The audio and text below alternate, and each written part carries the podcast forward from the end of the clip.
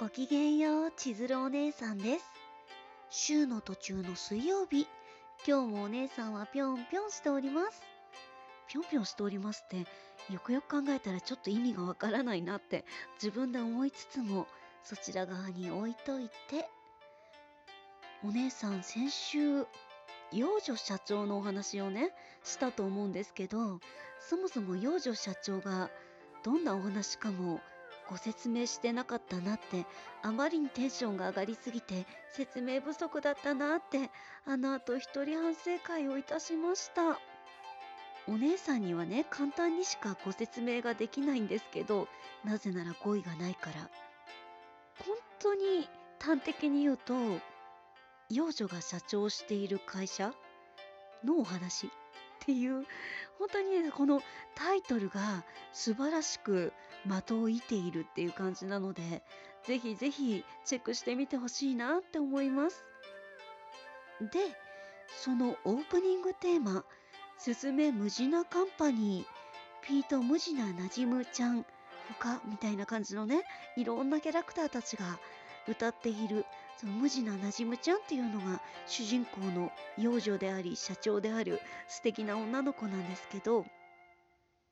その曲結局お姉さん買いましたっていうかね発売日当日にチェックしたら1曲だけもう単品で買えるようになってて単品って言い方おかしいかもしれない。買えるようになっていてなおかつ iTunes さんより Amazon さんで買うと5円安い。5円に笑うものは5円に泣くんだからねってよくわからないツンデレだけど。そのね5円がお姉さん的にすっごい大きいなと思って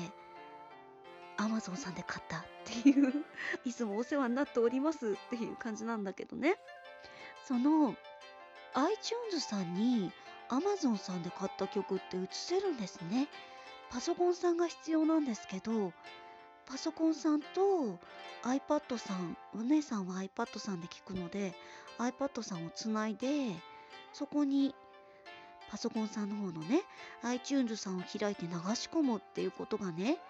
すれば聞けるんですっていうちょっとすごい嬉しいんですっていうねことがありのお姉さんはね他の曲もねいろいろ Amazon さんで買った曲を iPad さんに入れてみたんですけどバラバラになってしまってその20曲くらいあるアルバムが全部全部一曲一曲 iTunes さんに表示されてしまってどうしようと思った時に検索をしたらまたねパソコンさんにつなぎ直さなくちゃいけないんですけどね。その時に複数選択をしてアルバムの名前かアルバムのアーティストの名前をもう一回消して入れ直すと一つにまとまるよってページがあったのでよろしければねシェアをさせていただけましたらと思います。お姉さんはちなみにまだ試してない。これからね試してみたいなと思っております。というわけで本日はここまでです。ここまで大切に聞いてくださいまして本当にどうもありがとうございました。今日があなた様にとってとっても素敵な一日になりますように。バイバイです。